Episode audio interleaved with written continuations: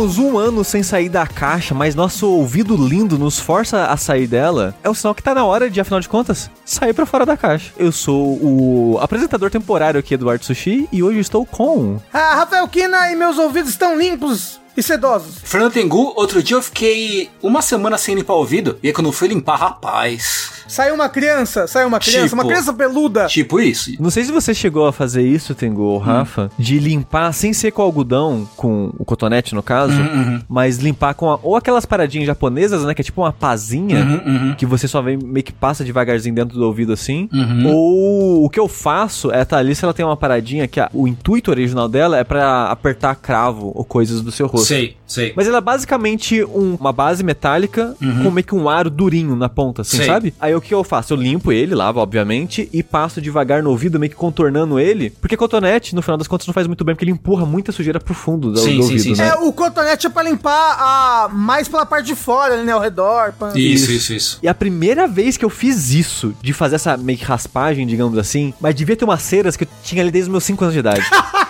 que, ca- nossa, tinha umas pedras pretas que eu falei, caralho, onde que estava escondido? Meu Deus, que horror! Nossa, mas foi gostoso demais. Então, eu nunca fiz isso, porém, teve uma época que o meu ouvido tava meio entupido. E aí, eu fui no otorrino pra ver, né? Tipo, pô, Aham. tem que ver isso aí, né? Aí ele falou, ó, seguinte, vou olhar aqui, tá, realmente tem muita cera, tá meio entupido e tal. E a gente vai, você vai pingar esse bagulhinho aqui por dois dias, três dias, e depois você volta que eu vou limpar o seu ouvido. E sim, esse período de limpar, de pingar o bagulhete foi terrível, porque ele amolece a cera e ela, tipo, tampa, né? Escorria. Você fica, você fica, tipo, total surdo de ouvido, assim. Caralho. Foi péssimo. Mas depois ele jogou água quente e Então, saiu. aí que tá, aí que tá. Depois eu voltei no consultório e, tipo, segura esse bagulhinho metálico aqui, do lado do seu ouvido, que vai cair o rolê. Aí ele, mas que água quente, maluco, dos dois ouvidos ele fez, né? Eu saí do consultório que parecia o demolidor. Sim, sim. Tava ouvindo todas as frequências do mundo, assim. O bagulho foi show demais, demais, demais. É, é muito engraçado, Sushi. Realmente você sai, você tá parecendo um morcego, assim. você- É, bizarro. Eu quero isso na minha vida. É tipo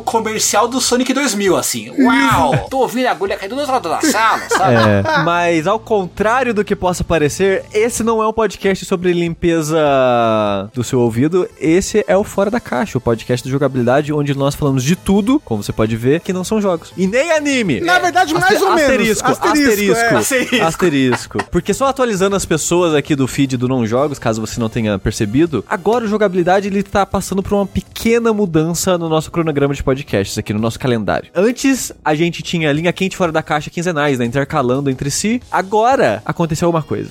O Jack voltou à vida com o Rejack. Olha só você. Loucura, loucura. É, pra quem não sabe, o Jack, nosso podcast de anime, nosso clube do anime, né? O clube do livro onde nós discutimos anime. Ele voltou à vida, mas pra gente poder ter tempo na nossa vida de produzir ele e viver, a gente infelizmente teve que limar um fora da caixa aí. Porém, a gente vai diminuir consideravelmente os animes aqui do Fora da Caixa. A gente só vai manter os animes aqui por blocos que a gente já tava fazendo, que é um momento One Piece, basicamente. E de vez em quando, quando não tiver um momento One Piece, talvez aí um momento da temporada, o que, que o Rafa tá assistindo da temporada e coisa do tipo. Isso. Mas vão ser momentos pontuais, assim, nos Fora da Caixa. A gente não vai ter mais blocos e blocos de anime, como tinha alguns episódios que era só anime e coisa do tipo. A gente vai evitar esse tipo de situação, pra balancear isso daí. Porque todo mundo sabe que no fundo nós somos otakus Sujos. Sujos, sujos, sujíssimos. Sabe? Tal qual o pé da Maiden Black do Demon Souls. A gente tá naquele nível de sujeira. Exatamente. Mas é um, justamente, a comparação é válida e é, e é fortuita, por assim dizer, porque o quê? É um pezinho que é sujinho, mas que é bonitinho. Bonito. Exa- exato. Tem, tem estilo. Dá vontade de fazer um carinhozinho no pezinho aí, entendeu? Ai, que nem o pé do Certamente. André. É. Que nem o pé do André, exatamente. Mas uma coisa que dá vontade de fazer, eu espero que vocês tenham, é apoiar a existência da jogabilidade, olha só você. Olha só. Porque nós aqui, nós quatro de jogabilidade, nós vivemos graças ao suporte de vocês. Nós vivemos, existimos, né? Sim, literalmente, literalmente. Literalmente, esse podcast que nós gravamos só é possível graças às pessoas que ajudam a nossa campanha no Patreon, no Padrim, no PicPay e com subs na Twitch também. No momento em que acabarem o Patreon, o PicPay, o Padrinho e os subs na Twitch, a gente vai desfalecer tal qual o pessoal no final do Avengers Endgame, assim, a gente vai liquefazer em pó. Nem Não, existe isso. não, Rafa, no momento que nossas campanhas falirem, eu, eu derreto na hora. Faz... Sim, Eu desfaço. que nem a bruxa chamada Oeste, né? Exatamente. Isso, isso. É isso. Então não deixem que isso aconteça com a gente. Uhum. Ajude se possível. Toda quantia é bem-vinda. Lembrando que a partir de 15 reais e subs na Twitch, vocês têm acesso aos grupos do Facebook e ou do Discord, onde você vai poder ouvir nosso podcast especial do Dilissa e, né, fazer parte da comunidade, os grupinhos. O pessoal tá junto até pra montar Gamplar, pra assistir Gundam, Uhum. pra fazer uns negócios loucos. O pessoal se junta pra jogar vários jogos, É. tá uma comunidade bem bacana É. aí. E se você não puder ajudar com o seu rico dinheirinho, divulgue, né? Passa pro seu É. amiguinho, joga no Twitter, joga no Facebook, manda pra sua avó, manda pro seu avô. Isso. Toda propaganda é uma propaganda, afinal de contas. Exatamente.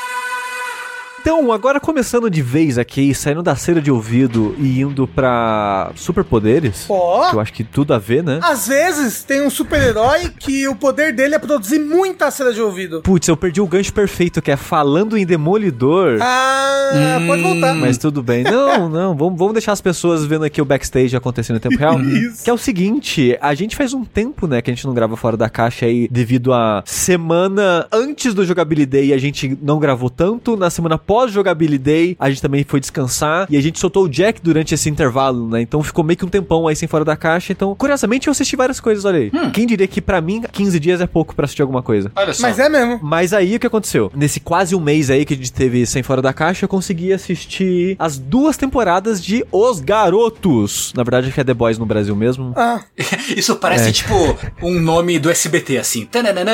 Os Garotos. Não, total. Se fosse o SBT, total seria uma parada assim. os guris. Os- Isso. Guris. Os Piás. Que é uma série que, quando eu falei pro Rafa que eu tava assistindo isso, ele meio que torceu o nariz um pouco. E eu confesso que eu torci a nariz pra The Boys. Porque qual é de The Boys? The Boys é uma série aí da Amazon Prime já de uns dois anos atrás, eu acho, primeira temporada. Na verdade, acho que é do ano passado, mas parece mil anos atrás. É, o- é um mundo, né? Antes de 2020, Sim.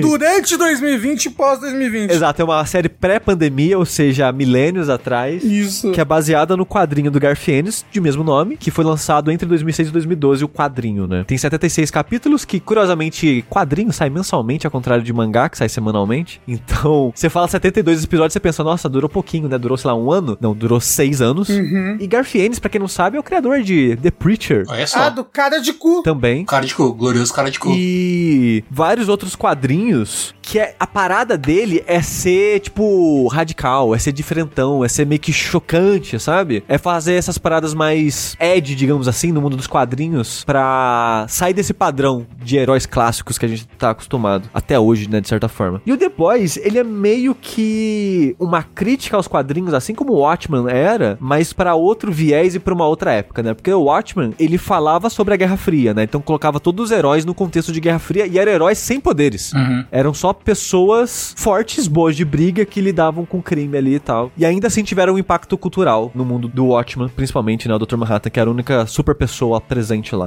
Já o The Boys, ele tenta contar essa história pé no chão, contextualizada pra época que ela foi passada, no caso 2006, ou a série em 2020. A primeira temporada se passa em 2020 mesmo, ela não tendo saído em 2020. Ela coloca pra esse contexto mais do capitalismo tardio, sabe? E heróis de verdade. Pessoas com superpoderes. E eu vou focar aqui mais na série, mas eu vou contar só umas pequenas diferenças, que eu comecei a ler o quadrinho também de curiosidade depois, porque eu queria saber como é que o quadrinho era, que eu comecei a ver umas coisas e é muito adaptado pra nossa realidade. Tem muita referência a Trump, tipo, não ao nome dele, mas ao comportamento e coisas de política. Tem muito da, da- da coisa social nossa na série. Então eu fiquei curioso pra ver como é que era isso no, no quadrinho, e o quadrinho é bem diferente, assim, a, a maneira que os heróis são apresentados, tipo, vilões, porque existem vilões no quadrinho, na série meio que não tem super vilões, e eu acho mais isso interessante na série, porque como é que funciona? Então, vamos lá, na série, em 2020 tem um grupo chamado The Seven, que são os sete super-heróis mais poderosos, entre aspas, meio que a Liga da Justiça desse mundo, que ele é bem baseado na DC, assim. É, tipo, eu sei que tem tipo Aquaman. Exato, é o The Deep é tipo Aquaman, aí tem um cara que é o Black Noir, que é tipo Batman, aí tem a Queen Maeve, que é a Mulher Maravilha, aí tem o Homelander, que é o uma mistura de Super-Homem com Capitão América. Então, os heróis assim, do meu ponto de vista são mais DC. Tem tipo o The Flash, que é o A-Train. Então, tem esse set e eles não são os únicos heróis no mundo, existem vários outros heróis, mas no geral esses heróis ou trabalham ou têm alguma ligação com uma empresa chamada Vault, uma empresa que gerencia todos os heróis. A empresa é como se fosse uma agente de super-heróis. Existe filmes, o mercado todo de filmes filmes, tipo o universo da Marvel, só que é tudo com os heróis que existem. E eles mesmos fazem eles mesmos nos filmes. Aí tem boneco, aí tem propaganda de coisa, sei lá. Você vai no mercado, é só produto com cara de super-herói. Tipo, sei lá, você encontra maçã da turma da Mônica aqui no Brasil, você vai encontrar uma maçã, sei lá, do Homelander, ou qualquer coisa do tipo. E no começo da série, eu vou tentar não entrar em spoilers aqui do ao longo da primeira temporada e da segunda temporada, porque as coisas vão mudando ao passar do tempo, né? Mas nesse começo, não tem vilão, é só herói. Porque não existe necessidade de super vilões num mundo onde você é herói, tipo, você é visto como herói, tratado como herói, mesmo sendo um filho da puta e vivendo o papel de herói, sabe? Tipo a, a vida real, né? Tipo, É, exato. ninguém acha que é o vilão, né? Ninguém é o vilão da sua própria história. Mas o vilão que eu digo é tipo, ah, assaltar banco. Que tem tipo muito vilão bobo assim, né? Tipo, ah, eu sou um vilão que eu quero eu assaltar um depósito de armas porque eu quero roubar armas pra fazer zoeira. Por quê? Ah, talvez por dinheiro, talvez por controle, talvez por isso, por influência. Mas os heróis desse mundo, através da empresa que gerencia eles, eles já são as pessoas mais poderosas do mundo, não só em força, mas também em influência. Tipo, eles são podre de rico, são influentes pra caralho, e todos filhos da puta. E são vistos como herói porque eles são vendidos como heróis e ninguém tem contato com eles de verdade, né? Da, da população. Então, nesse mundo, e eu acho isso bem interessante, essa adaptação, porque no quadrinho existem super vilões, é, mas na série não existe. E eu achei muito mais interessante essa adaptação, porque meio que não há necessidade, sabe? Se você quer dinheiro, se você quer poder, é só fingir que é você bonzinho e ser o filho da puta do dia a dia, sabe? Que é o que os, os caras fazem. Mas a minha preguiça da série é porque ele tem essa pegada meio Ed, meio radical, né? De, uou, os super-heróis são todos filhos da puta. É, então, é justamente isso que eu ouvi falar e que eu fiquei tipo, hum, que tipo, todo mundo é muito filho da puta e desgraçado e ninguém é bonzinho não, porque o ser humano é ruim e aí é todo mundo faz muita maldade e é muito Ed e é muito hétero, é muito hétero, falar que a série é, muito hétero. Inclusive, não só nisso, mas em termos de gore, né? É. Porque eu vi, acho que o primeiro episódio, o primeiro e segundo episódio, o começo da série já abre super violento, assim. Tem literalmente uma pessoa explodindo numa nuvem de sangue e carne, assim, tá ligado? É. E tipo, uou! Só pra falar pras pessoas o que acontecem, o protagonista da série, que é o Huey, ele trabalha ali numa loja de aparelhos eletrônicos, que isso é coisa da série, não, no quadrinho ele é só desempregado, e ele nem é americano no quadrinho, ele é escocês e é levado pros Estados Unidos pra história do quadrinho acontecer. E, e é muito engraçado essas adaptações que eles fizeram. Tipo, ele no quadrinho, a aparência dele é baseada num ator. Qual que é o nome dele? É o cara que fez aquele Shaun of the Dead. O Simon Pegg? Simon Pegg, exato. Ah. No quadrinho, o Huey, a aparência dele é baseada no Simon Pegg. Aí o que, que eles fizeram? Eles mudaram a aparência dele pra série, e tem uma aparência mais jovem. Porém, o pai dele na série é o Simon Pegg. Ah, pode crer. E tem a cara do personagem do quadrinho. Eu achei muito engraçado isso. Mas de qualquer forma, tá lá o Huey, ele tá trabalhando, a namorada chega pra dar um oi pra ele, eles saem pra fora da loja, fica na calçada conversando, e eles estão meio que de um de frente pra outra, segurando uma mão do outro, meio esticadinho assim, sabe? Levemente afastado, e a namorada dele tá na beirada da calçada. E eles estão todos felizinhos, romantiquinhos, tipo, planejando morar junto e parará. Bau! Ela explode na cara dele. Aí o que aconteceu? O A-Train, que é o Flash desse mundo, ele tava correndo tão rápido que não viu ela e atropelou ela e ela explodiu. Tipo, ele fica segurando as mãozinhas desmembradas dela, assim. Sim. Aí ele bate palma com as mãozinhas. Só falta fazer isso. Aí o A-Train para um pouco depois, assim, olha pra trás e não tenho tempo pra isso. E sai correndo disparado, assim. E tipo, foda-se, sabe? Eu matei a pessoa ali e foda-se. Caguei pra isso. E o cara fica em choque, né? Tipo, caralho, como assim? O maluco, ele matou ela do nada. Nossa, parece até um filho de milionário brasileiro aí, né? Não é não? Que loucura. Loucura. Mas é muito isso, sabe? O comentário é, é exatamente esse, sabe? De pessoas poderosas que saem impunes, não importa do que elas façam. Mas a parada é, esse primeiro episódio faz um ótimo trabalho de deixar puto. Porque você fica puto com aquele mundo, com a situação que tá acontecendo. Porque o primeiro episódio ele conta a história de dois personagens ao mesmo tempo. Que é o Huey, que aconteceu isso com a namorada dele, que ela, né, explodiram ela na cara dele e passando pelo trauma dele e dos advogados da empresa indo chegar nele na maciota ali, tipo, tentando fazer esse caso não vir a público. Abafar o caso, É tipo, né? abafar o caso, é pagar, sei lá, 40 mil dólares pra ele, alguma coisa assim, pra ele ficar quieto, não tentar abrir processo nem nada do tipo. Enquanto isso, mostra a Starlight, que é uma menina do interior dos Estados Unidos. É tipo meio que você espera que seria a loirinha meio redneck, mega religiosa. Mostra ela treinando e gravando vídeos pra ela se candidatar a ser uma do sete. Porque um deles se aposentou, o que é o equivalente ao Lanterna Verde, que eu esqueci o nome agora. Acho que é Faixa de Luz em português e em inglês eu esqueci o nome. Então esse cara aposentou e tinha uma vaga aberta e eh, mostra todo esse processo dela e ela é aceita. E quando levam ela pra torre do set, que na série é um prédio gigantesco e no quadrinho é uma estação espacial, tipo, meio DC mesmo. É tipo a Liga da Justiça, né? Que tem a estação É. espacial. É que nesse caso não é espacial, é tipo muito alto voando assim, sabe? Ah. Talvez mais Marvel, né? Que a, os Avengers tem aquela. Aquele porta-aviões lá. É. Aquele porta-aviões, exato. Talvez seja mais isso. Mas de qualquer forma, ela é levada pra lá pra ser apresentada e tal. E o The Deep, na série, o The Deep tá mostrando pra ela as instalações. E ela fala: Nossa, eu crescendo, você era o o meu set favorito, não sei lá o que e tal. E falando isso enquanto olhava em volta, assim, sabe? Observando o ambiente. E quando ela olha pra ele de novo, ele arrancou a calça e falou: Chupa aqui. E basicamente assim, né? Tipo, ah, eu não era o seu favorito? Então chega aí. Aí ela, né, fica puta, tenta ir embora. E o poder dela, ela meio que absorve energia elétrica pra soltar como meio que um raio de luz, assim. E ela, tipo, começa a sugar tudo, quebra as TVs, os negócios. Ele já, tipo, ameaça ela. Ô, então, você tá me ameaçando me atacar? E ele fala que ele é o segundo em comando no time. Fala, ó, se você não fizer o que eu tô mandando, eu falo pra eles te demitirem. Aí ela vai lá e faz. Que horror. Aí você pensa, ok, tem dois filhos da puta. O cara que corre, o cara, o The Deep também é filho da puta. Aí ela vai no banheiro, vomita. Quando ela tá saindo do banheiro, ela encontra a que seria a Mulher Maravilha, que é a Queen Maeve. E ela vê ela com a maquiagem toda borrada, né, chorando. E ela só fala, faz favor de limpar esse rosto aí. E com cara de desdém assim sai. Você pensa, caralho, é outro filho da puta?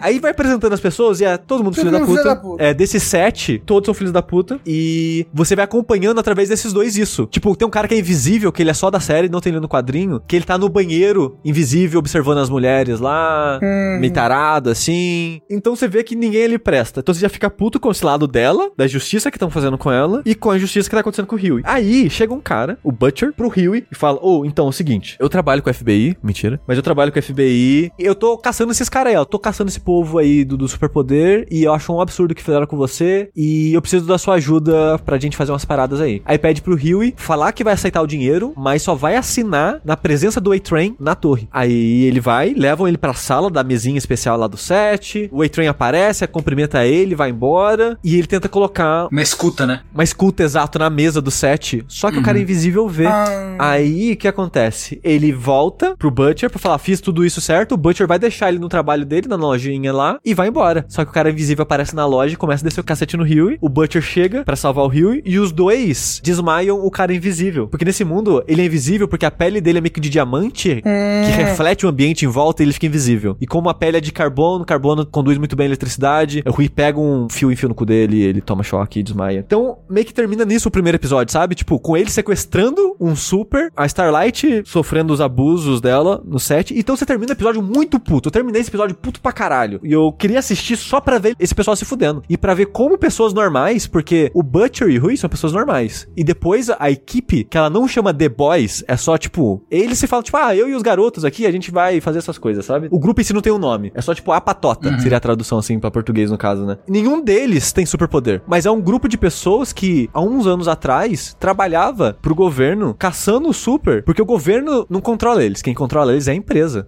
E a empresa tem objetivos diferentes do governo. Então o governo tem medo de como a, empresa pode usar o poder dessas pessoas. Talvez um golpe de estado, vai saber. Conforme a série vai passando, vai falando mais disso, vai falando dessa relação que eu comentei de da existência de super vilões ou super terroristas, porque agora a gente tá em 2020, né, gente? E tudo é sobre terrorismo do ponto de vista americano. Desde 2001, né? Pelo menos. É, sim, sim. Mas a série acaba não entrando nisso. No quadrinho, por exemplo, não entra nisso. A série, ela entra mais nessa crítica americana específica, sabe? Do Homelander. O Homelander é basicamente o Trump. O principal aí. Porque eu não vou entrar no contexto do que faz a personalidade dele ser assim. Mas a parada é, ele nasceu e cresceu com superpoderes. A vida inteira dele, ele é a pessoa mais forte do mundo. Então, ele é uma criança mega mimada. Que acha que tem direito a tudo e todos. E que todos devem amar ele, todos devem obedecer ele. É o menino do Chicken Nuggets. Isso aí. Talvez é o menino do Chicken Nuggets, daquele programa que a moça quer ele comer outra coisa, ele só quer comer o Chicken Nuggets. Então, tipo, ele me lembra o Trump nessas paradas de. Ah, não, não perdi a eleição, não. Não, você tá maluco? É claro que eu não perdi a eleição, sabe? A realidade não entra na cabeça dele. Sim. Ele quer moldar a realidade para deixar igual a cabeça dele. É, porque é o ego, né? Tipo, Exato. o mundo gira ao redor do umbigo dele. E ele é um crianção, sabe? E é uma coisa de novo. Do que eu li do quadrinho, eu li uns seis capítulos só. E do que eu assisti, eu gostei mais da adaptação que eles fizeram pra série. Porque o quadrinho em si, Rafa, ele é Ed pra caralho. Porque 2006. Ah, 2006. Puta que. Não, Rafa, mas é homofóbico pra caralho, Ah, mas é, é maravilha. machista pra caralho. É tipo, lá ninguém presta. Porque a, a parada do quadrinho é isso que você pensava que a série era. Que todo mundo, incluindo o grupo que você acompanha, é escroto. Porque o quadrinho, ele é total nilista. A ideia do quadrinho é que ninguém presta, é todo mundo uma merda e você vai ver, tipo, só filho da puta interagindo com só filho da puta. E eu, particularmente, não acho isso tão interessante de assistir assim. É, se for assim, ó. Abre a janela só. É, abre a janela aqui de casa. Pronto. Então, parece menos interessante pra mim. E tipo, o Capitão América, o Homelander, né, no caso, no quadrinho, ele não tem essa parada de ser mais infantil e mais imaturo, sabe? E meio birrento e tal. Ele é só um cara mega forte que é filho da puta. Ele é mais inteligente, digamos assim. E na série ele não é inteligente necessariamente. Ele é só um cara muito poderoso que acha que tem direito a tudo, mas é só um bebezão, sabe? Birrento. E é muito interessante essa personalidade dele e como manipulam ele e mexem com ele através disso, porque quando você começa a série, você pensa, cara, como? Como que vão inventar pessoas com superpoderes? Não tem como essas pessoas derrotarem outros com superpoderes. Mas a parada é, essas pessoas com superpoderes são pessoas. Por mais que elas acham que não sejam, elas são pessoas. Elas, sei lá, elas querem dinheiro, elas, sei lá, tem uma pessoa que elas gostam, que você pode, sei lá, ameaçar essa pessoa pro super fazer o que você quer, sabe? Então, tipo, a maneira que a série, os personagens da série enfrentam esse super é manipulando o que eles querem. Tipo, ah, você quer dinheiro? A gente vai manipular o dinheiro que você quer. Ah, vocês querem poder? Vocês querem influência? A gente vai manipular isso. Então, tipo, é assim que eles acabam manipulando o Homelander no final das contas. Porque o Homelander, ele tem desejos, ele quer coisas. Então você não vai me matar porque eu tenho isso que você quer. E a maneira que essa dinâmica de poder acontece, eu particularmente eu acho muito legal, porque é uma parada que é meio que uma aposta, sabe? Você tá tentando manipular um cara com superpoder com isso, mas se ele só, tipo, fala, foda-se, você morre no piscar de olhos, sabe? Então, tipo, você meio que teme pela vida de todo mundo. E fora o Butcher, que ele é um escroto filho da puta, que não tem nada que defenda ele, os outros pessoal da equipe, eles são pessoas que você meio que compra o drama deles, porque a- série fez eles serem menos filho da puta do que no quadrinho. Então todo mundo tem um aspecto que você fica, ah, eles estão fazendo isso por causa daquilo. Ah, eles são meio filho da puta por causa daquele trauma. Tipo, não defende os erros que eles fizeram, mas meio que você entende de onde vem aquele personagem, de onde vem a raiva daquele personagem e coisa do tipo. O meu maior medo era que na segunda temporada eles tentassem redimir o moço estuprador aí, né? Não. Porque eu, eu lembro que era um medo assim na segunda temporada, tipo, ah, vão tentar redimir o filho da puta, o estuprador, vão tentar redimir, blá blá. O The Deep, né, no caso. É. Porque no quadrinho, olha só, no quadrinho, como é mais Ed, são três pessoas que estupram ela. Nossa Não senhora. é uma só. Ah, que legal. Então, tipo assim, o quadrinho tá lá pra quem quer ver o material original, mas do que eu assisti, do que eu li, eu preferi a série. Principalmente porque, que eu falei, eu acho que ela adapta melhor pra nossa realidade atual, pra situação política atual que a gente vive, pro atual situação do capitalismo que a gente vive, adapta pra rede social, pra esse tipo de manipulação. Tipo, no quadrinho, por exemplo, a Marvel não tinha explodido ainda com o universo cinemático dela. Então, os heróis, eles vivem, tipo, de quadrinhos mesmo, por exemplo. E aqui, adaptar pros filmes, esse tipo de coisa, faz mais sentido. Então, tipo, a adaptação que eles fizeram, eu achei que foi uma boa adaptação pra nossa realidade. Tipo, eles tiraram muita coisa, eles suavizaram muita coisa, mas eu não senti falta da coisa que eles tiraram e a suavizada que eles fizeram. Eu achei que não tiraram a mensagem original, mas deixaram menos pior o tom, sabe? Tipo, passaram a mensagem sem ser excessivo, do, do meu ponto de vista, pelo menos. Que bom. A segunda temporada, ela tem uma personagem que é bem interessante, ela conversa muito. É a nazista? É, eu não ia entrar nisso, mas sim, é a personagem nazista. É porque no Twitter só se falava dessa personagem, só. É, que é muito engraçado o Homelander interagindo com ela, porque ele não é necessariamente racista. Ele é meio que o Trump no sentido de, ah, estrangeiro, né? E essas coisas assim. Mas ele não é necessariamente nazista. E é engraçado que quando ela começa os discursos nazistas dela, até ele, tipo, fica, porra, que, que merda que você tá falando, sabe? Mas ela tem uma dinâmica interessante que ela conversa muito bem com a situação política atual no mundo, né? E a maneira que se usa o ódio na internet pra manipular esse tipo de mensagem, pra incitar esse tipo de pensamento e comportamento nas pessoas. E a série fala sobre isso. Não é nada muito único, eles não fazem um primor, não é a crítica social, mas é uma situação interessante desse contexto de super-heróis. Então, se você tem um leve interesse em super-heróis, e em ver eles adaptado pra tipo o nosso 2020, eu acho que é uma adaptação interessante, sabe? Eu acho que eles não redimiram quem é filho da puta, quem é filho da puta é filho da puta. O grupo dos The Boys aí, eles não são mocinhos, mas ao mesmo tempo eles não são escrotos o suficiente pra ficar impossível de você aceitar a briga deles, sabe? Tipo, eles são pessoas que, sei lá, já mataram outras pessoas fora da tela e já fizeram coisas terríveis fora da tela, mas quando vende o trauma deles, você vende, ah, ok, consigo me importar por essa pessoa mesmo vendo que ela é uma escrota. Porque ela não é tão escrota assim quanto os outros caras, diferente do quadrinho. Então, tipo, são temporadas curtinhas, são oito episódios cada. Eu acho que já tá anunciada uma terceira pro ano que vem, ou sei lá, 2022 vai saber como é que foi a produção da série agora, né, com a pandemia. É. Dizem que o final da segunda temporada é muito bom. O Twitter tava tipo, uou! O foda é que. Ela é semanal. Ah, o episódio foi lançado semanal? É, a segunda temporada foi lançada Ah, semanal. Eu não sabia, Não mas é bom. Eu gosto disso. Eu gosto. Mas a parada que eu comentei é, tipo, você tem isso de a sensação de perigo. Que o pessoal que está acompanhando, você sente que eles vão se fuder a qualquer segundo. Uhum. E a segunda temporada, ela vai mexer com isso bastante, o final dela. E a segunda temporada em si, eu acho que no geral, ela é mais fraca que a primeira. Que a primeira é muito boa em estabelecer esse universo e te fazer ficar empenhado nele. E a segunda, ela é bem morna, assim, a primeira metade dela. Até ela engatar, assim. Ela meio que vai meio que cozinhando devagarzinho ali, morninha, até que ela engata no final. E o final é bom mesmo. Só que a maneira que ele acaba é meio que. Você não sabe que vai ser a terceira? Ela acaba meio que aberta demais, assim. Hum, E meio que quando voltar pra terceira, meio que acabou a dinâmica que você já conhecia. sei. A não ser que eles forcem pra voltar a dinâmica. Porque a série às vezes faz isso, né? Faz esse cliffhanger e você tipo, caralho, pra onde vai? Sei lá, no segundo, terceiro episódio da próxima temporada já volta pro status quo de novo. Você acha que a segunda temporada ela fecha em um final aberto legal? Poderia parar ali? Ou ela fecha num final aberto que pede uma continuação? Eu acho que poderia parar, mas com gostinho de quero mais. E a gente já sabe que não vai parar, porque já tá. É, e já sabe que não vai Ah, parar. é, Tipo, bom, a, Tha- a, a isso, Thalissa, né? por exemplo, ela falou que ela queria que acabasse ali, de vez. Uhum. Pra ela seria um final satisfatório ali, apesar que, tipo, não acabou essa história. Tipo, as pessoas estão lá, tem coisas que estão acontecendo, coisas mudaram, mas, tipo, não acabou a situação, sabe? Sei. Mas talvez é um final bom o suficiente, dada a situação. Tipo, não existe um final feliz pra esse mundo, sabe? É 100% feliz. Então, você pode encarar esse como um final mais positivo possível, talvez, não sei. Mas eu fiquei com gostinho de quero mais, sabe? Porque eu gosto dos personagens e eu queria ver mais coisas acontecendo, sabe? Eu ainda quero que injustiças sejam combatidas nesse mundo. Mas, tipo, eu gostei, cara. Eu fui com preguiça, fui com preconceito e acabei gostando no final. Bom. E eu acho que eu recomendo. Eu tenho muita preguiça desse negócio de utilizarem sempre, apesar de que é baseado num material, né, 2006, já antigo pra caralho, né, se a gente for pensar. Sim. Parece que toda série que tem uma mulher, essa mulher tem que ser estuprada e é a motivação dela. Mas a parada, olha só, a diferença. Eu não vou dar spoilers aqui, mas no quadrinho, por exemplo, essa personagem, a Starlight, ela é a vítima da história. Até onde eu sei, pelo que eu vi, e eu vi mais lugares descrevendo, ela ao longo da história, ela é a grande vítima. Ela é seu ponto de vista de alguém dentro do grupo sofrendo abusos do grupo do Sete constantemente. Sendo, como que eu posso dizer, uma testemunha ali dos massacres e coisas que eles fazem sem poder reagir, porque senão eles vão matar ela, vão fazer algo com alguém que ela ama, e então ela meio que tá presa como refém quase ali nesse grupo.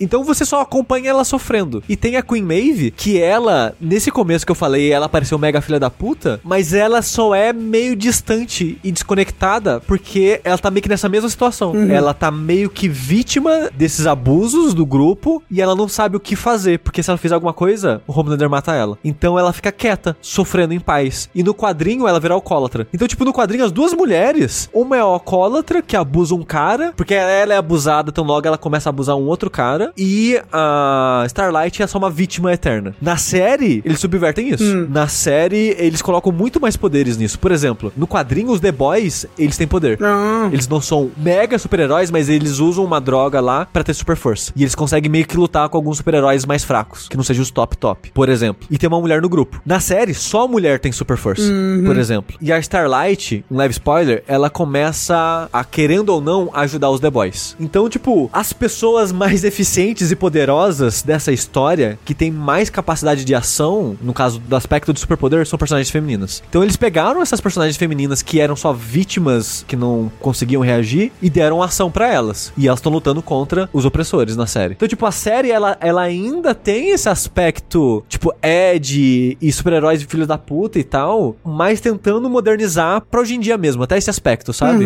As mulheres não são só mais vítimas, por exemplo. Então, tipo, tenta, Rafa, que o Rafa ele gosta de filmes e coisas de super-heróis. Sim, eu gosto. É. Eu tenho vontade. Eu tava esperando, tipo, acabar a segunda temporada, ver o que que, É. que, que tava achando. Panos, o Yoshi assistiu, gostou. Eu acho que eu vou dar uma chance. Até porque, né, vídeo on demand, tão gostosinho, deita no quarto, assiste, ó. É, tipo, ver os dois, três primeiros episódios assim, eu acho que se você não gostar desses primeiros, ou não o suficiente pra continuar, pode parar, que eu acho que aí você não vai perder muito, não. O Tengu, você assistiu os dois primeiros e não curtiu muito? Não, não, eu não curti, eu só não continuei assistindo. Só. Ah. Não foi nem porque eu não gostei, só não aconteceu. Eu curti, tipo, eu não amei, achei a série mais incrível do mundo, mas eu- foi uma, uma grata surpresa pra mim. Surpresa de eu ter gostado, no caso, né? Porque eu sei que as- muitas pessoas gostam e tal. Mas eu fiquei surpreso de eu ter gostado e fiquei feliz de ter gostado. E vamos ver quando sair, vai sair a terceira aí. Show. Mas não leia o quadrinho, não precisa ler o quadrinho, não. Justo. Saindo de um mundo mais triste, indo para um mundo que na verdade é melhor que o nosso mundo, com toda certeza, eu quero falar aqui de um livro que eu estou lendo. O nome do livro é Vermelho, Branco e Sangue Azul, da Casey McKiston, uma escritora estadunidense. E esse é, na verdade, o primeiro romance dela, que tá escrito assim na capa, inclusive: Vermelho, Branco e Sangue Azul. Um romance entre a Casa Branca e o Palácio de Buckingham. Ai, meu Deus. Qual que é a história? E é muito legal, presta atenção. É uma comédia romântica, basicamente. É um livro que é uma comédia romântica, mas é uma comédia romântica gay. Então, ó, 10 mil pontos já aí ganhos em cima de comédia romântica. E por que, que eu digo que é um mundo melhor do que o nosso? Porque é um mundo em que depois do presidente Obama foi eleito não um Doritos gigante em forma de ser humano, foi eleito uma mulher chamada Ellie e ela tem dois filhos, o Alex e a June, mais a filha do vice-presidente, que é a Nora. E esses três, eles são tipo os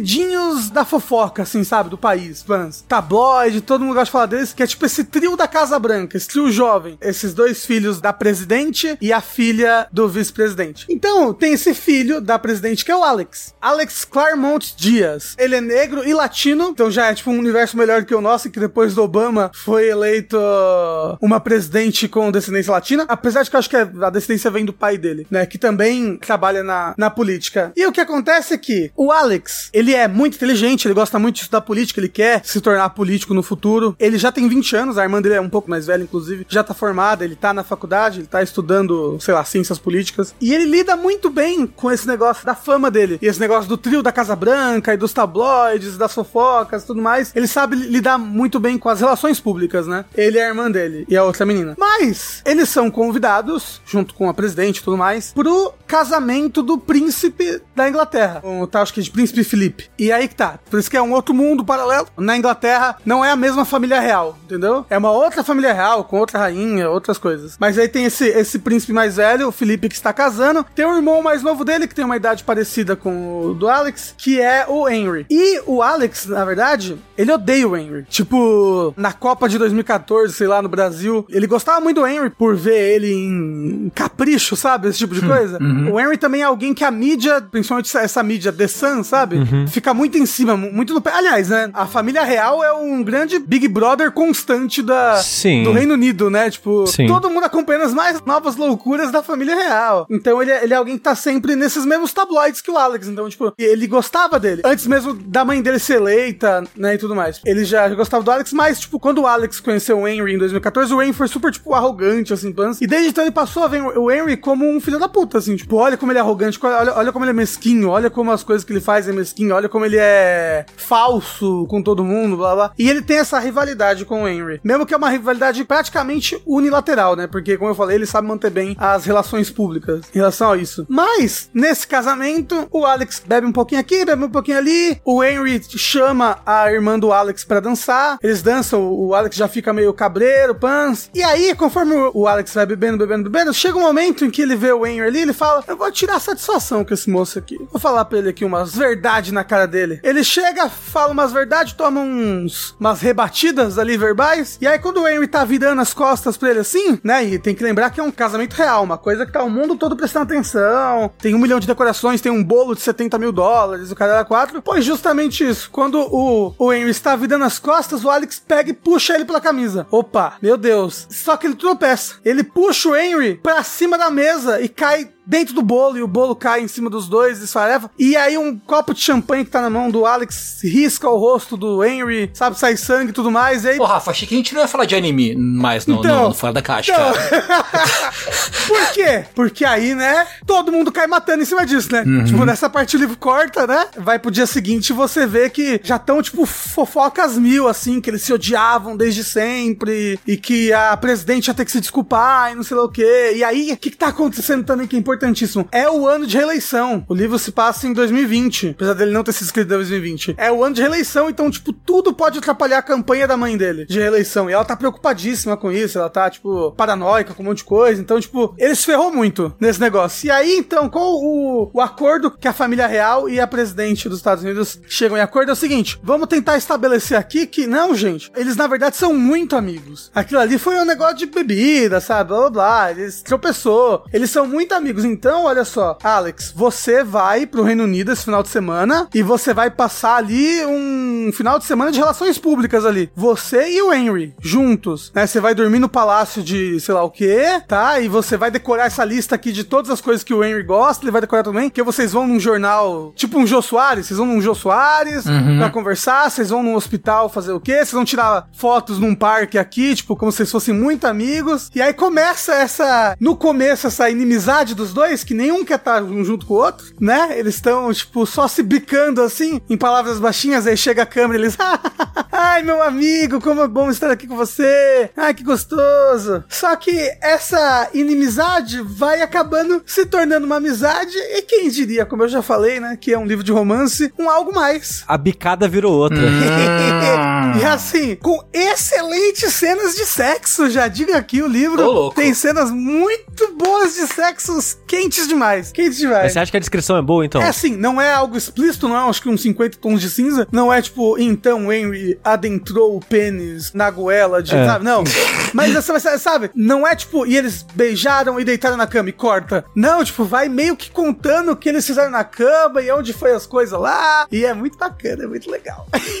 Excelente, Bom. excelente. É porque é difícil escrever essas paradas sem ser meio escroto, ou ser meio. É, sabe? Que ser tipo artificial, assim, né? É, e não é explícito, apesar de ser, sabe? E o relacionamento do Henry com o Alex é muito legal. Como o relacionamento deles vai mudando, assim, com o tempo, e, e o que vai fazendo ele mudar, e como eles vão começando a conversar mais, e como eles vão começando a se abrir mais um pro outro, e, e como esse relacionamento vai virando uma amizade, por fim, virando um romance. Eu tô curtindo muito o livro, eu tô na metade dele. Eu sei que ele não vai, tipo, ficar ruim no final, porque quem comprou esse livro pra mim e me indicou foi o Bruno, e eu confio no gosto literário dele. E assim, se você tá procurando um romancezinho gostosinho, gay, escandalosamente divertido, por favor, Vermelho, Branco e Sangue Azul, Casey McCriston, muito divertido. Eu queria muito uma série ou um filme disso. Ah, vai ter, Rafa, ah, vai ter. Vai ter. Ai, por favor, eu quero tanto, eu quero tanto. Agora com todos os 15. 15 é pouco. Serviços de streaming. É. Vai ter. Porra, é tipo como o Vitor fala num milhão de finais felizes, assim, sabe? A gente merece todas as histórias que os héteros tiveram Uhum. durante esses anos todos aí, as comédias românticas, os clichês, tudo. Eu quero tudo isso gay, a gente merece isso. Olha como eu aí. disse, ó, a gente merece um milhão de finais felizes. É, por isso é o nome, então, um milhão de finais É, felizes. isso mesmo, é por isso. Porra, é excelente. E falando em nomes, muito bom o nome do livro também, de vermelho, branco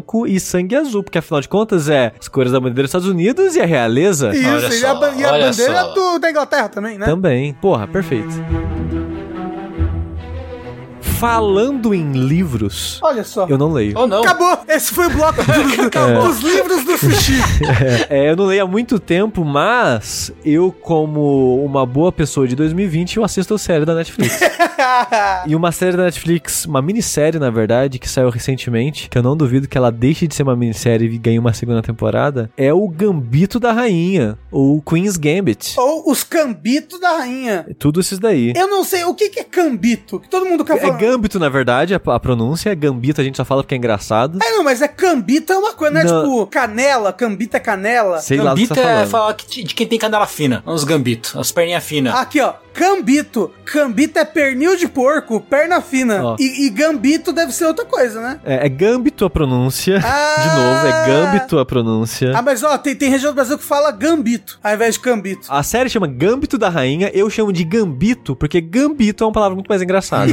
e aqui eu, eu não quero exatidão de idiomas. Mas ó, pra curiosidade, é Gambito é uma artimanha para vencer o adversário e uma manobra de abertura de xadrez que oferece o peão para adquirir vantagem de posição. E também é aquele super-herói, né? O Gambit. Isso. Isso, e também uma parada do Final Fantasy XII, que é onde você programa a inteligência artificial dos seus personagens. é, mas então, a série Queen's Gambit, o Gambito da Rainha, eu acabei de falar de xadrez, né, que é o nome de um movimento em xadrez de abertura, é uma série baseada num livro que conta uma história sobre uma menina que é uma prodígio em xadrez. Eu não li o livro, eu não sei o quão fiel é a minissérie ou qualquer coisa do tipo. O que eu sei é que o livro foi escrito por um homem e E a série foi dirigida e produzida por homem também. E sobre uma personagem feminina como protagonista. E eu vi muita gente comentando sobre isso, né? Do male gaze em cima da personagem, né? Que a série ela tem muito disso de a personagem feminina, a protagonista, que é a, a Gambita, a Beth, que é a protagonista, na infância dela, ela se tornou uma órfã bem cedo e cresceu em orfanato. Por causa da relação que ela tinha com a mãe dela e tal, ela acabou sendo uma criança meio isolada, assim, com dificuldade de interagir socialmente com as pessoas. Então, os primeiros episódios, que é da infância dela, sei lá, os dois primeiros episódios, no caso, a gente acompanha meio que da infância dela até meio que o ápice, digamos assim, talvez da carreira dela na série, que são sete episódios. E no comecinho, ela quase não fala. A câmera dá um zoom nela e ela só meio que gesticula, faz caras, assim. E isso inclui no começo da adolescência ali, do começo da, sei lá, os 18, 20 anos dela, quando já é a atriz final mesmo, não é mais a atriz infantil que faz ela. Uhum. E é uma atriz muito bonita, e a série, ela meio que fetichiza a personagem, assim. Uhum. Como eu sou um homem, isso acabou não me afetando muito, eu só achava meio peculiar tanto zoom e close na cara dela enquanto ela fazia biquinho e girava o rosto. É anime essa porra, que ódio! Mas eu sei que o público feminino ficou bem incomodado com isso, com toda razão. Uhum. Por tanto o livro quanto a série ser produzido por homens e se tratar de uma mulher, ela tem esse viés meio peculiar de falar do sexo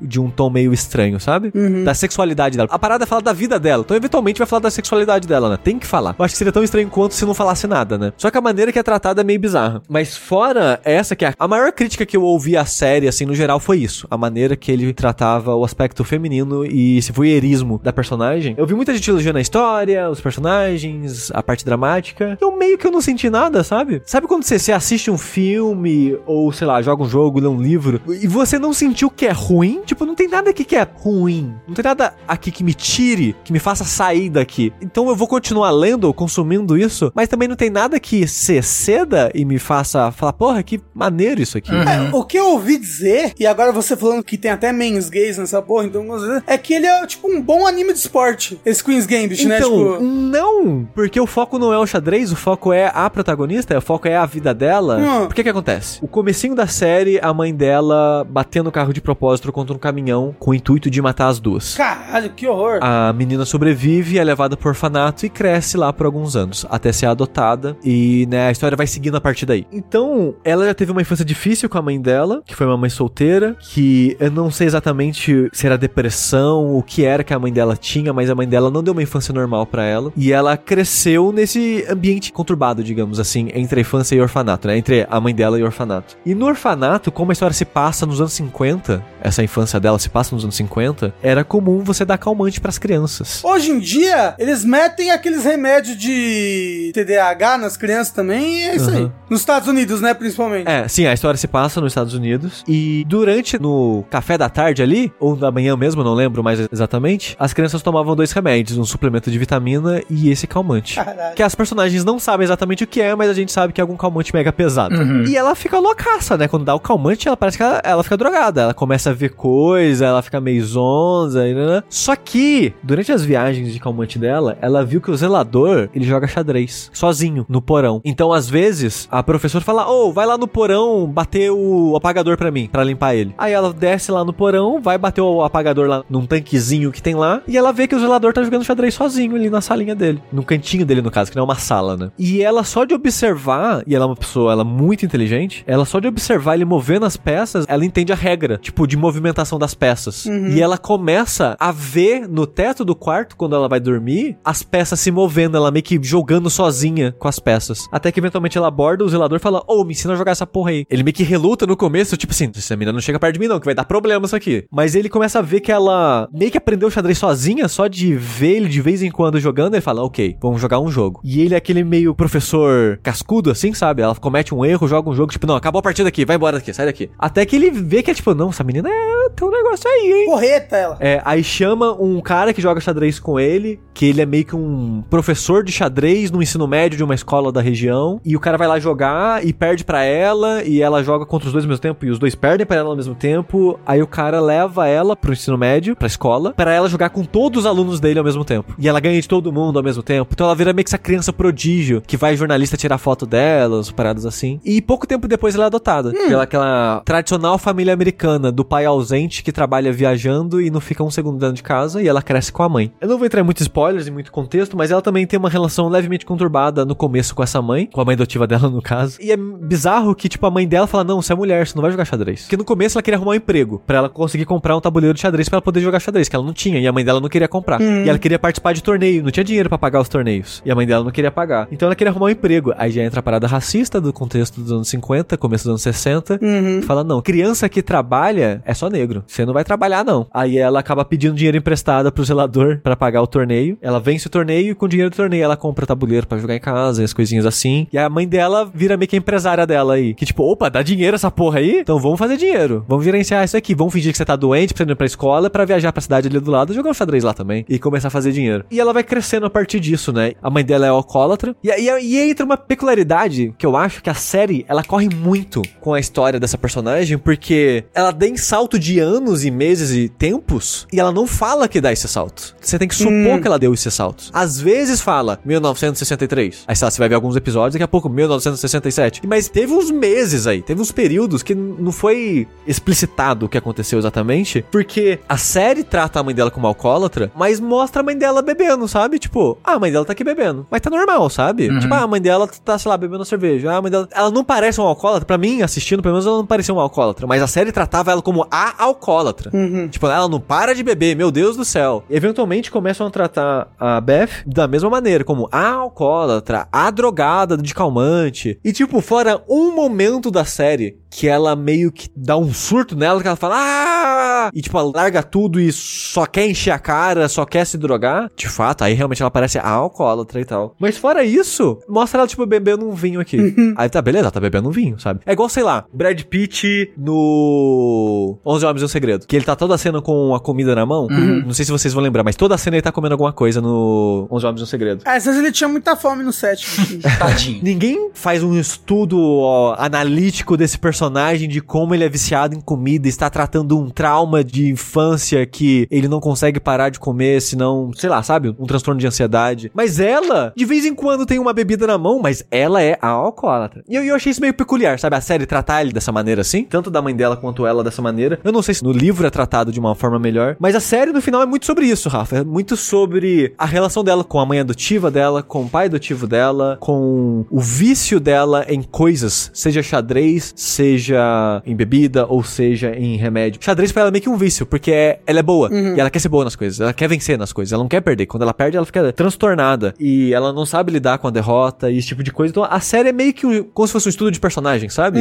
É uma história que começa, sei lá, quando ela tem 8 ou 10 anos, eu não lembro exatamente. Termina quando ela tem 20 e poucos, talvez no auge da carreira dela, e acaba. Ela meio que não tem necessariamente um arco de evolução. Não tem o, o- o torneio entre colégios, assim? Como é que chama, Tengu? Você que entende de anime aí. Verdade, é isso É aí. intercolegial. Isso, é. isso, isso, isso. Eu, eu falei que a série não tem um arco, a personagem ela tem um arco. A, a personagem ela começa num lugar ela termina em outro lugar. Que obviamente ela viveu, sei lá, 20 anos ali na, na tela da série. né? Hum, sim. Então ela mudou ali. Mas ela não tem um arco tradicional de, ah, tem um vilão, tem isso, e tem aquilo. Ela é mais sobre, tipo, vamos ver a vida dessa pessoa. Vamos ver a vida passando por essa pessoa. O xadrez é só um detalhe. O xadrez é só mais um aspecto da vida dela. Que louco, porque, tipo, essa série fez muito sucesso. Muito, muito, muito, Muito, muito, é, sucesso. não, muito. Tanto que, tipo, aumentou o interesse em xadrez, assim, sabe? Um milhão, trilhão por cento. Isso, isso mesmo. A- aumentou o interesse em xadrez. As pessoas estão tipo, caralho, xadrez, porra! I'm going to the Nationals! Puxu, aí bota a peça de xadrez aí. Candy Kun! Isso. Não quero dar spoiler, mas eu quero falar que o pra uma série que se passa nos anos 50, 60, durante a Guerra Fria, eu queria que o final prolongasse um pouquinho mais. Eu queria que tivesse um episódio a mais. Isso é pra quem já assistiu, no caso, Ah. Né? Porque eu não quero entrar em spoilers aqui. Estão guardando pra segunda temporada, kkk. Mas, tipo, xadrez, a parada mais anime de toda, assim, de toda, de anime de esporte, é que no final, a força da amizade vence. Aí sim. O final da série, a última partida que ela vai jogar, ela é total força da amizade. Entendi. Ela é muito força da amizade. Ela só conseguiu superar aquela partida, aquele jogo, porque ela tava com os amigos dela. Porque ela, ela era a loba solitária do xadrez o tempo todo. Porque ela, ela era prodígio. Tinha o dom de ser foda do xadrez naturalmente, sabe? Então, tipo, ela lia livro, ela estudava jogo, ela via as pessoas jogando, mas no final da conta ela meio que não internalizava tanto aquilo. Ela ia, tipo, ah, eu vou seguir meu instinto aqui e tô jogando bem pra caralho, sabe? E os homens, Rafael Kina, os homens da vida dela salvaram ela. É- Ela é basicamente a única personagem mulher da história. É, Então os caras que ela conheceu ao longo se juntam pra ajudar ela e graças a esses grandes homens, ela se torna uma mulher Todo melhor. mundo sabe, né? Que por trás de uma grande mulher sempre tem um grande homem. É, Não é verdade? Três, quatro de grandes homens. É. Homens menores, mas. Isso. Ô, Tengu, Oi. anime mesmo ia ser se no final levantasse e desse um Dempsey Roll na cara da pessoa. Param, param, param. Isso, param. isso, isso. Anime mesmo seria se ela jogasse xadrez de biquíni É. e tivesse zoom na bunda dela. Ela mexia as peças com o peito, né? Ela pegava É. a rainha com o peito e botava no outro lugar. Isso, ela bate com o peito no, no tabuleiro, as peças voam assim e caem no lugar certo. Isso, porra, anime demais. Aí ia ser top, aí ia ser top. Deus abençoe os animes, digo eu, enquanto vomito. Ah. Então, tipo,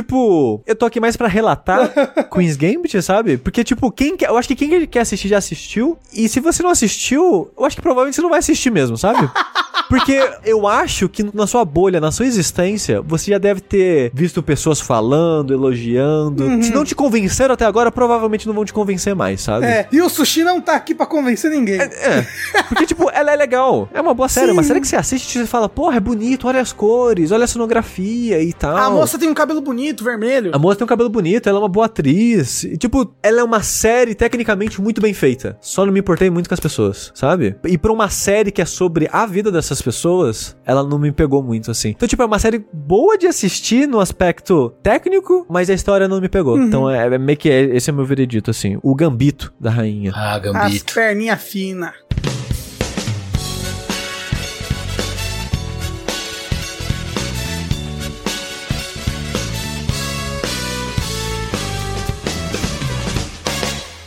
E agora, nosso momento asterisco, o nosso momento anime. Pois é, como o Sushi comentou no começo do, do Fora da Caixa de hoje, a gente vai reduzir um pouquinho a quantidade de anime no, no programa, sendo que a parte que ficará é o nosso momento One Piece, o momento em que o Sushi e ou eu vamos falar do nosso progresso dessa maravilhosa obra multimídia de Eiichiro Oda. E agora, a partir de agora, a partir desse programa, exatamente desse programa, o momento One Piece ele é um oferecimento Crunchyroll. Olha só.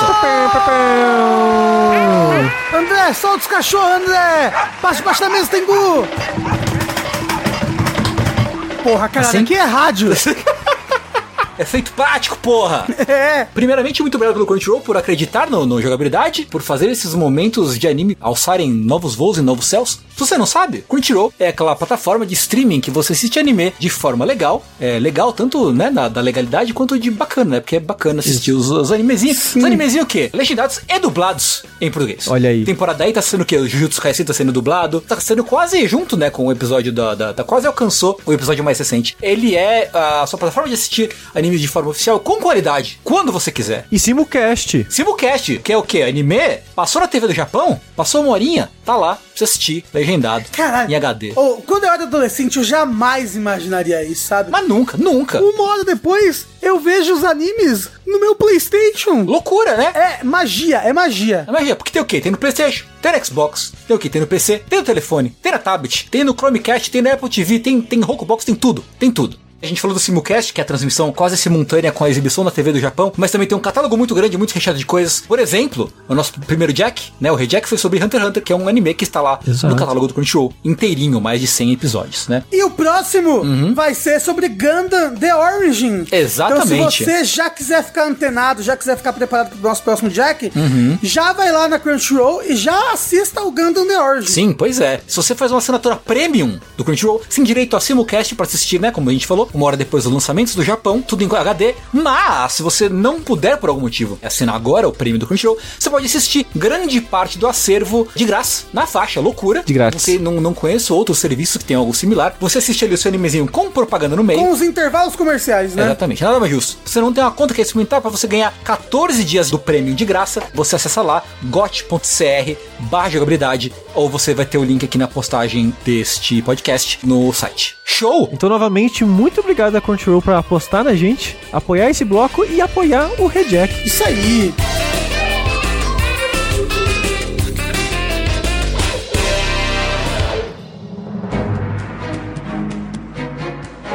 E uma das coisas que você pode assistir no Crunchyroll semana a semana, acompanhando os do Japão, é justamente o que? O assunto deste bloco que é One Piece. One Piece. Como as pessoas sabem, o Tengu está lendo mangá. Estou lendo mangá. Está pós-time skip, o que pra mim é muito avançado. Então eu, como sempre, vou me ausentar aqui brevemente, mas irei ser substituído por um outro pirata que veio navegando de águas profundas e está chegando aqui a qualquer momento. Dré, dré, dré, dré, dré, dré, dré, dré. É a minha risada. Incrível. Obrigado por isso. Inclusive, eu acabei de olhar, de abrir o Crunchyroll e cacete, né? São 953 episódios de One Piece. É Misericórdia. enganação, tem. Quando você começa a assistir, você descobre que 700 é só tela branca, assim, pra inflar, não tem nada. Né? Até parece que daria pra ter 900 episódios de alguma coisa. Não, malandro. O Imagina. anime de One Piece está na TV aí todas as semanas desde 1999, não é? Eu acho que sim. São 20 anos de anime aí já. Lembrando que a exibição é no sábado à noite, 11 da noite. Horário premium, né? É horário preço. É. Então, da última vez que a gente conversou sobre One Piece, faz tempo, né, já. Eu estava em Punk Hazard. Tava no começo de Punk Hazard. Hum, pois bem. E ainda estou em Punk Hazard, na verdade. Não saí de lá ainda. Mas estou no final de Punk Hazard. Olha só. E eu queria dizer que eu continuo gostando bastante de Punk Hazard. Ah, que bom. Olha aí, que bom. Eu continuo gostando bastante, tipo, eu não sei por que, que as- Quer dizer, na verdade eu não sei se eu ouvi pessoas falando que Punk Hazard não era bom. Mas eu tô gostando bastante de Punk Hazard. Tipo, eu não gostei da Ilha dos Homens Peixe, pelos motivos que a gente já comentou aqui e tal. Você pode voltar e ouvir os outros fora da caixa pra ver. Mas, eu tô gostando bastante de Punk Hazard. Eu parei no momento em que o Luffy volta do lixo com o dragãozinho Sei. enrolado ele, assim e tal. Dragãozinho muito simpático. Já rolou a trairagem do Vargo Vergo lá, o maluco, Aham. o maluco do hambúrguer colado na cara. Acho ótimo esse detalhe do personagem. É, tipo, num flashback ele aparece com tipo uma batata frita, assim. Aham. Nem ia falar, mas ele tá com batata frita na cara, grudado. Peraí, Rafa, Oi. tem algum motivo pra ele ter essa parada? Ou é só uma piada que eu não lembro? Eu acho que é só uma piada. Eu acho que é, só uma piada. É tipo assim, é, é uma versão extreme de. Tem um repolho no seu dente, sabe? É, é Ele isso. comer um hambúrguer e ficou um pedaço, só que é tipo o hambúrguer inteiro na cara É, dele. tipo, três quartos do hambúrguer na cara do maluco, É, assim, né? Mas é tipo isso, ele come e ele tá com a cara suja. Só É que é um- isso. Um, exagero. Sim. Ai, quando ele era criança, ele passou fome, aí sabe, não tem isso. No último volume que eu li, ele acaba quando o LOL fala pro Luffy, ó, seguinte, tenho um plano. E aí acaba o volume. E o volume seguinte começa com ele falando que, qual, qual é esse plano, né? Qual é o plano? A gente vai se juntar, ele propõe uma aliança com o Luffy pra eles derrotarem alguns dos Yonkous, né? Dos quatro imperadores lá. Aham. E aí, tipo, ventou muito forte, ninguém ouviu quem é o imperador, porque o sim. fala pro Luffy que ele quer derrotar, mas ele, o Luffy topa na hora. E todo mundo tipo, caralho, Luffy, você é burro, puta que pariu. Esse maluco doido aí, sei lá, o cara tira os corações da galera, não sei o quê. Mas ele fala, não, ele não vai. Ô, você vai trair gente? Não, não vou não. Tipo, então ele não vai trair a gente não, tá ligado? Sim, é ótimo. É muito bom. Isso daí, pra mim, é a coisa mais legal desse arco, né? Uhum. O LoL entrando como um personagem mais presente Uhum. e essa aliança, né? Porque, assim, o One Piece, ele tem arcos pequenos Uhum. que são agrupados em arcos maiores, né? Então, por exemplo, Sim. você tem, sei lá, Syrup Village, Barat, eh, sei lá o que, que tá tudo no arco East Blue, né? Uhum. E aí tem alguns arcos, e esse é o primeiro deles, que eles chamam de Arco da Aliança Pirata, Hum. né? Que é justamente por conta desse momento aí que o Luffy aceita a aliança com o LoL. É. E é louco porque, tipo, Punk Hazard não é pequeno, o Punk Hazard é grandinho. Não, é. Especialmente em comparação com os arcos anteriores, né? É, Eu acho que eu já tenho em Punk Hazard há quatro volumes, eu acho. Meu Deus. Algo assim, três, quatro volumes, eu acho. Mas uma coisa que eu tava pensando hoje é que, né, a gente comentou e tal, como o One Piece, ele, o melhor já foi, né, supostamente. As fases que vêm depois da guerra não são tão empolgantes. E eu, por enquanto, sim, eu concordo, mas eu gosto muito da mudança de paradigma da história pós-guerra. Hum. Que é, o pessoal do Chapéu de Palha tá agora 100% inserido em um contexto global, É. né? Porque antes você tinha, ah, o Luffy quer ser o rei dos piratas, ele quer One Piece, ele quer aventura. Aham. Tipo, é legal. E eles né, vão se envolvendo com histórias ali, que vão se intercalando. Mas agora eles estão definitivamente dentro de algo maior, né? Sim. Que eles, assim. Eles estão entre os principais piratas desse mundo, né? É, é. é. Agora o Luffy é um peixe muito grande, entendeu? É, É. tanto que o LOL fala no fim do último volume que eu li, ele tá falando com o Dom Flamingo. Olha, né? ah. Ele fala: então, seu otário, você ficou aí parado rindo, galera ficou sem fazer nada. Molecada aqui, ó, molecada aqui é vida louca, cara. Os caras treinaram pra caralho. Aham. Vocês estão fudidos. Ele fala: ah, eu joguei uma, um bagulho na engrenagem e ela nunca mais vai voltar a ser o que era antes. Assim, tipo, o bagulho não tem mais volta, né? A presença dessa galera, Sim, assim. sim. E isso é muito da hora, eu achei isso muito da hora. É, e eu acho isso muito legal também, isso que você tá falando desse contexto mundial, né? É que, assim, mesmo quem tá em dia não sabe exatamente o que que vai acontecer pra frente, sei lá, quem que vai ser o último desafio da história, né? E tal, assim, é Uhum. meio nebuloso ainda. Mas não é como em outros animes desse tipo, onde de repente você enfrentou o maior perigo de todos e agora surgiu um novo maior perigo de todos, né? Uhum, O mundo dele, ele é um mundo vasto, mas é um mundo fechadinho, né? Tipo, você Uhum. vê os Yonkou e assim, pode ser que tenha alguém mais forte que os Yonkou, mas não tem muita gente mais forte que eles não, sabe? Tipo, Uhum. os Yonkou são meio que, cara, é isso. Daqui não passa muito mais, né? Uhum, E é muito, é muito interessante você ver essa progressão, né? Tipo, eles estão quase lá já, né? Eles estão agora planejando bater de frente com esses caras que são já o topo, né? Uhum, E isso é muito legal, essa sensação de progressão, né? De ver, olha, olha o quanto que eles cresceram, né? Sim. E o One Piece tem um negócio que o poder em One Piece às vezes vem de coisas que não da porradaria, sabe? Uhum. A gente tem pessoas, principalmente na segunda parte, que, por exemplo, essa pessoa ela é muito poderosa nessa ilha, mas ela é muito poderosa porque ela tem um aliado que tem tal poder que é interessante pra ela. Até mesmo o Caesar, ele é muito poderoso. Sim. Ele não é muito poderoso por causa da porradaria, ele é muito poderoso por causa das maquinações diabólicas dele ali, É, sabe? e, Das- Sim, e sim. da influência que ele tem junto de certos piratas maiores, né? Inclusive, uma coisa que eu gosto muito de Pancasura, especificamente que agora ficou mais claro dessa parte que eu li agora, é uma saga que ela faz muitos paralelos de liderança e lealdade, né? Que de um lado você tem o Caesar e a, a galera que ele salvou supostamente, que é muito leal a ele, que chama ele de mestre, a galera né, é meio que eles são enganados o tempo todo. Ou a pessoa da marinha, que é enganado pelo Vargo, Vergo, esqueci o nome dele, o cara se revelou ele era um cara infiltrado do Dom Flamingo ali na marinha, mas o pessoal vê ele como um pai, não sei o que, né? Por outro lado tem o grupo lá do Smoke e da Tashigi, que também é muito leal a eles, e por outro tem os Chapéu de Palha, que são muito leais ao Luffy, então, tipo, mostra várias facetas de lealdade e manipulação, Uhum. assim, do amor das pessoas, né? E é muito interessante essa parte, esse detalhe, esse tempero que colocam nessa fase, eu acho muito legal. Ô, Tengu, qual foi o último grande acontecimento aí? Foi o Vergo se revelar? Já teve alguma coisa que o Caesar explodiu? Alguma coisa É, já assim? o Caesar teve um flashback do Caesar explodindo a ilha lá, que tem o Vegapunk e fala: ah, filho da puta, Caesar, não sei o que, caralho. É essa ilha que eles estão, né, inclusive. É, sim, teve a lesma gigante lá que explode. Ah, sim. Que é quando eles juntam o corpo do, do samurai, que é o nome dele também. Como que chama? Eu esqueci também. Caralho. Porra, ele, ele é importantíssimo, assim. Eu imaginei que ele fosse importantíssimo. Porque tem uma hora que ele tá falando um bagulho que não faz sentido, mas tipo, aí depois aparece no quadro seguinte o Brook, tipo, hã? Tipo, ah, tan, tan, tan, Ah. mistério de alguma coisa. Kinemon, Kinemon. É, Quem é bom Kinemon. isso? Quem é bom, é. É, mas cuidado com essa boca, né, Rafa? Vamos lá. O quê? Ué. Cu na mão?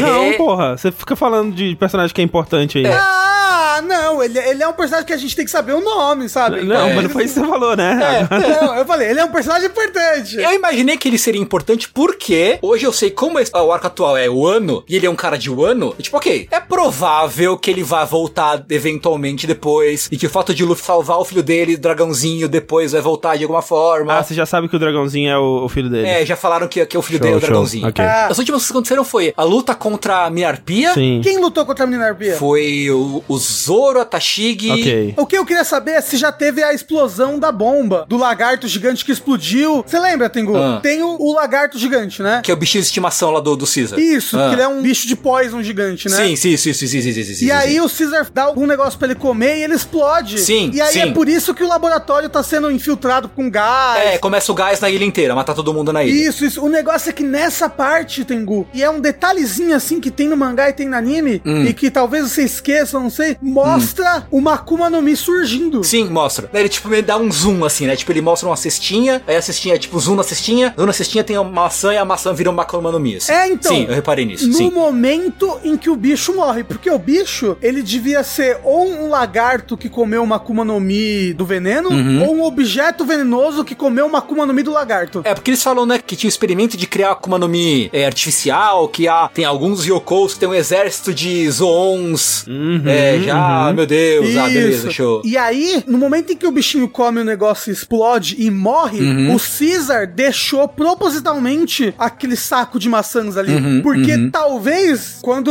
um usuário de Akuma no Mi morre, a fruta que aquela Akuma no Mi é correspondente, talvez uma banana, uma maçã, entendeu? Uhum, uhum, uhum. Uma delas vira uma Akuma no Mi. Então, por isso, porque ele manda Uhum. Os capangas irem lá com um saco de maçã. Não é o acaso. É, isso eu não tinha reparado, não. É, então Pode ele crer. sabe o funcionamento das Akumas no Mi de alguma maneira, porque é um, é um grande mistério, né? Como é que as Pode Akumas no crer. Mi funcionam. É, e aí é aquela coisa, né? Tipo, sabendo dos bonecos que aparecem mais atuais, que ele mostra lá, que ele tá transmitindo pros pessoal do submundo. Ah, e aparece algumas silhuetas de boneco que, tipo, ok, esse cara vai ser importante, esse cara vai ser importante. Parece um, uns investidores, né? Tipo, É, aparece acho que o Kaido aparece, Kid aparece, o Kid aparece com destaque, né? Uhum. Porque aparece o Kid, o maluco das cartas e outro cara lá fazendo, ah, vamos fazer uma aliança aqui também, caralho. Uhum. E tem isso então. Mas né, tipo, tam, bem bom assim, eu acho que a história tá me segurando bastante, não só o fato de que tem um contexto global maior acontecendo, mas a história da- do arco em si é bem boa assim, ainda mais depois que, né, que, porra, a cena lá que a menininha tá fugindo com os doces para as crianças não pegar ali, e ela enfia todos os doces, caralho, aquilo lá foi, foi, ah, é foi legal, foda assim. porra, é legal mesmo, que ela enfia E os o dois tudo na fica- boca. né? Aí o Chopper fica lá maluco, né? Querendo salvar a menina, não sei o quê. Porra, que bom que o Oda ainda sabe fazer uma história que te Sim. prende, te mantém cativado, que não foi o caso da Ilha dos Homem-Peixe, assim. Eu acho que tem uma grande chance, então, de você ficar no time que ainda curte muito One Piece moderno, sabe? Sei. Porque eu acho que muitos dos pecados que One Piece comete atualmente estão aí bem exemplificados, assim. Uhum. Que mesmo quando é bom, o Oda moderno, ele é muito inflado, né? Ele é muito Uhum. grandioso em tudo, assim. Ele acaba, na verdade, sacrificando um pouco até da, do fluir da história e da estrutura que ele desenha os painéis e tal, pra poder colocar mais coisa. Tem que ter mais coisa, mais coisa, põe mais coisa. E muitas dessas coisas eu fico meio tipo, cara, não sei se precisava, sabe? Tipo, aqueles irmãos Yeti. Nossa, aquilo tem uma cara É. de filler de anime. nada com nada, né? aquilo. nada com nada, velho. Nada com Ah, nada. mas André, você não sabe, aqueles irmãos Yeti vão voltar, eles estão É. lá, ele- eles estão lá na última ilha, sabe? Lá em Raftel. É isso, É. eles são os vilões finais. Um né? chama One e o outro chama Peace, né? Isso! é isso. Dito isso, eu acho que os Irmãos Yeti é, o- é o exemplo mais extremo, assim. Eu acho que dessa saga pra frente, o Oda pega melhor, assim. Hum. Ó, tipo assim, ó, eu acho a saga que o Tengu tá melhor do que a anterior. Eu acho que a saga seguinte, melhor do que a saga que o Tengu tá. Eu acho a saga seguinte da seguinte, melhor do que a saga É, seguinte. eu concordo. Eu acho que o One Piece tá escalando em qualidade, assim. É, Ok. O ano é que eu tenho que ver o que, que eles vão fazer com o encerramento de um ano pra eu saber se ele é melhor do que a saga antes de um ano, sabe? É. Uhum. Mas eu concordo com o Rafa, ele tá numa escalada, mas é aquilo, mesmo quando é bom, né? Mas você fica, putz, dá uma- um gostinho de, putz, mas isso aqui podia ser melhor e mais rápido. A gente já podia, esses, vamos dizer, 10 anos aí que o Oda Uhum. tá nessa segunda parte, se pá, ele poderia já ter concluído One Piece de uma forma mais ligeira e com mais coisa, porque, tipo, o pessoal fala que falta mais 5 anos, né, pra ele concluir, e cara, se for 5 anos vai ter que correr, mas vai ter que correr, vai ser mal feito o final, sabe? Porque, nossa, tá muito lento, as coisas meio que não andam. Quando eu olho pra trás e penso, o que que aconteceu desde Punk Hazard? Não foi tanta coisa, cara, é não, louco. não, Não, não foi aconte- tanta coisa. André, Rafa, André, Rafa. assim, assim, Chill, chill. Não, mas olha só, Rafa, 400 não, capítulos. não, tudo bem. 400 capítulos. Pra 400 capítulos, a gente não tem muita coisa que mudou em questão de, de status. Não, não precisa, não, precisa, não precisa falar o quê? Não precisa falar o quê? Mas, André, eu acho que a entre-saga que teve aí antes dessa última saga Não, tudo bem. é um prólogo da última saga, da Não, saga mas- final. Eu acho que não precisa- tá a gente não precisa falar sobre isso. final. A gente não precisa falar Não, sobre isso. mas ó, eu tô, tô sem spoiler aqui. Spoiler free. Uma coisa que eu concordo, tipo, tem uma coisa que me incomoda em One Piece que é, tipo, quadro muito poluído, muita coisa acontecendo ao mesmo tempo, né? Muita gente no quadro me incomoda um pouco. Melhora depois Uhum. de Punk Hazard, mas vai também melhorando aos poucos. Uhum. Eu acho que nunca chega ao primor que era, sei lá. Alabasta. Ah, não, eu acho que mais tipo Water 7 ali, sabe? sim, sim, sim, sim. Eu acho que nunca chega nesse primor de, de quadrinização. Porque sempre tem muita coisa acontecendo por quadro. Muita. Mas fala, Tengu. Cara, eu fiquei muito transformado porque nessa saga ele desenha o Zoro e o Smoker igual. Os dois são iguais. É, músculo, é. muito músculo. É, a cara com a cicatriz, o cabelo é igual, o tipo físico é igual, e o Zoro tá de casaco de frio, né? E tipo, quem que era essa parte, porra? Eu fiquei um pouco transformado. Você só consegue reconhecer pelo charuto, né? Se bem que É. o Smoker tá sem charuto, né? Em muito desse. É, mas eu gostei muito de como ele constrói o Smoker nessa saga. Aham, aham. Ele é. deixa o Smoker um cara muito, muito gostável, assim. É. Não que eu não gostasse dele, mas desde que ele apareceu, para mim ele vira uma crescente, assim, sabe? Tipo, ele é um Sim. cara que, tipo, pô, ele é um personagem que tem uma complexidade, que ele tem o arco dele rolando ali. Porra, bom boneco. É, não, eu gosto Bom bastante. boneco. E é, realmente, essa saga é um momento pro Smoker brilhar ali, com certeza. É, sim. Eu acho que o Smoker brilha muito, mas eu queria a Tashig. Eu quero, eu quero ver o que, que essa personagem vai ser, assim, tipo, Uhum. sabe? Porque ela tem esse negócio com o Zoro e é um mistério tão louco, né? Será que não é mistério nenhum? Ah, ela só é parecida? Eu acho que é isso, eu acho que ela só é parecida. Não, não é possível, não É é, isso, possível. Rafa. É tipo a Marin e o Seiya, cara. A Marin não é irmã do Seiya, não, cara. É isso. Só pare- muito parecida Não, com a irmã do tipo, Seiya. às vezes o Zoro nu- nunca teve nenhuma amiga de infância, não, porra não é nenhuma. nada disso. Tipo, narrativamente faz sentido, porque o motivo dele ter prestado atenção nessa moça é porque lembrou ele da amiga. E por isso que eles começaram essa relação meio estranha deles, assim, sabe? É só isso, pra mim. Assim, me deixou um pouco triste porque eu esperava que fosse ser revelado algo, algo a respeito da Tashigi no futuro próximo. Sim, fiquei um pouco triste agora, confesso. Mas tudo bem. Às vezes eu tô tentando te enganar, Tengu. É verdade, eu vou, vou, vou acreditar nisso. Você não consegue acompanhar as maquinações do meu cérebro. É verdade, é verdade, é verdade. Mas eu tô empolgado pra continuar como não estava desde da Ilha dos Homem-Peixe, assim. Boa saga, Punk Hazard, eu tô achando. Bons bonecos aparecem, gostando muito do Smoker, gostando muito do LoL. Tô querendo muito ver pra onde vai essa... O personagem em si, a relação dele com o Luffy, com o pessoal e tal. Gostei muito da atuação do Chopper nessa, nessa saga. Bem legal, nele cuidando das crianças, não sei o que. A Nami teve momentos muito legais também nessa, nessa saga. Então, porra, tá aí, né? Quem diria? Bom quadrinho, bom gibi. Tengu, eu te mandei mangá até o final de Dress Rosa ou até o começo? Eu não sei. Você me mandou até o foi um 80 Ah, então tudo e- bem, então tudo certo. Até 80 eu acho que você me mandou. Ok, ok. Então tá tudo certo. O último que eu terminei de ler foi o 69. Ah, então ah, tá, não, tá tem bom. bastante. Pô, eu acho que, vou apostar aqui, que no próximo Fora da Caixa, o Tengu já vai estar com um pezão na próxima saga, hein? Ah, sim, eu acho que sim. Olha tô achando. Espero que sim. Ó, Tengu, espero que você engate, porque. Eu espero tem, também. tem muita coisa legal pra acontecer. É, e o final de Punk Hazard é bem legal, hein? Vou dizer. É, bem legal. Nice, nice. Lembrando mais uma vez, então, antes da gente encerrar, que One Piece está disponível no Crunchyroll, Uhum. saindo semanalmente todo sábado à noite. Se quiser assistir aí, tem só 900 episódios, 953 episódios pra você assistir. O bom, né, é que se você assistir One Piece e gostar de One Piece, tem 900 episódios. Você não vai ficar sem One Piece por um bom tempo. É verdade. Vai poder assistir One Piece aí pra sempre, basicamente. Basicamente pra sempre. Sabe o que, que é legal? Na Crunchyroll, se eu não me engano, tem uns episódios especiais de One Piece. Tem, tem. Que mesmo se você, tipo, ah, eu só leio mangá com a coisa assim, vale a pena você ir pra ver esses episódios especiais. Tipo, episódio da Nami, episódio não sei lá o quê. Uhum. Tem, tem vários desses especiaizinhos também, sim. E é divididinho por saga bonitinho. Sim, sim, sim. Dá pra ver bonitinho. Ó, e tem a- no Crunchyroll a versão HD das sagas antigas, é bem legal. Ah, é verdade, né? Verdade, verdade, verdade. Tem East Blue HD, Alabasta HD, Skype HD, é bem bacana. Mas então é isso. O sushi ele foi consumido pelo oceano. O oceano. E não voltou à superfície, então, mas essa foi a nossa discussão de hoje aqui. Mas agora eu quero falar pra vocês um negócio muito importante que é Gambito da Rainha. Já assistiu? é, até a próxima, gente. Tchau. Tchau. Tchau!